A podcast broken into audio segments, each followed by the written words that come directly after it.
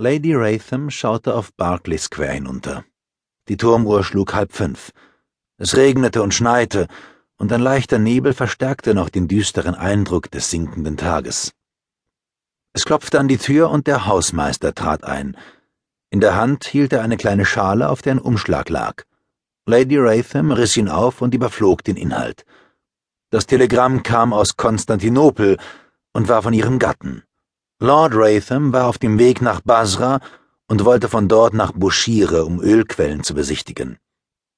Sie faltete die Mitteilung zusammen und legte sie auf den Tisch. Der Hausmeister wollte sich schon zurückziehen, als sie sich plötzlich an ihn wandte. Bruce, ich erwarte die Prinzessin Bellini. Vielleicht kommt auch Mrs. Gurdon. Servieren Sie den Tee, wenn die Damen hier sind. Jawohl, Milady. Die Tür schloss sich leise. Der Hausmeister ging langsam die Treppe hinunter.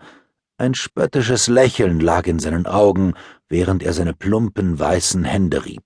Er erreichte die Diele gerade, als der zweite Diener die Haustür öffnete. Zwei Damen traten ein. Lady Wratham ist im Empfangszimmer, Hoheit. Darf ich, Hoheit, helfen, den Mantel abzulegen?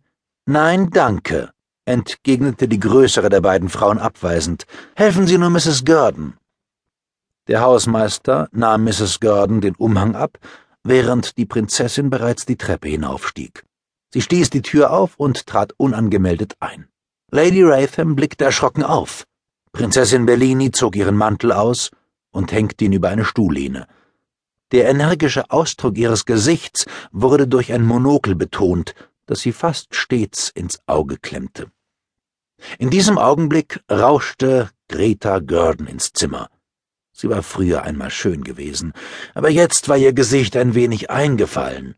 Sie hatte ihre Lippen rot gefärbt und ihre Augen sorgsam bearbeitet, als ob sie noch Theaterstatistin wäre. Anita Bellini hatte sie als solche kennengelernt und aus dieser untergeordneten Stellung befreit. Meine liebe Jane, Sie sehen wieder so vornehm aus. Und dieses prachtvolle Kleid. Greta schüttelte sprachlos vor Bewunderung den Kopf. Anita Bellini begann zu erzählen, was sie an diesem Nachmittag unternommen hatte. Ich habe ein Streichquartett gehört, es war einfach schauderhaft. Und noch schlimmer, weil Peters Mutter dort war. Ich fragte sie, was sie wegen Peter zu tun gedenkt. Gott sei Dank ist Peter für sie vollkommen erledigt.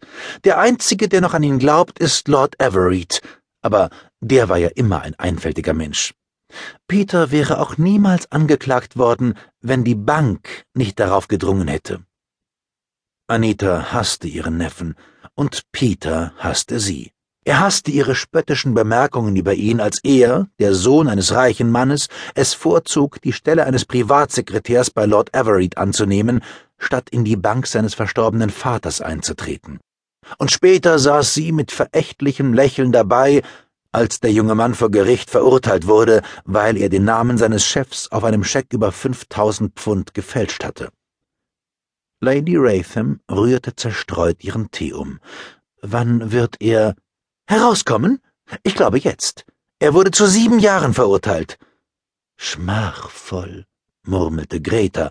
Ich möchte nur wissen, was er anfangen will. Die Prinzessin lächelte. Peter Dorlish ist ein Narr.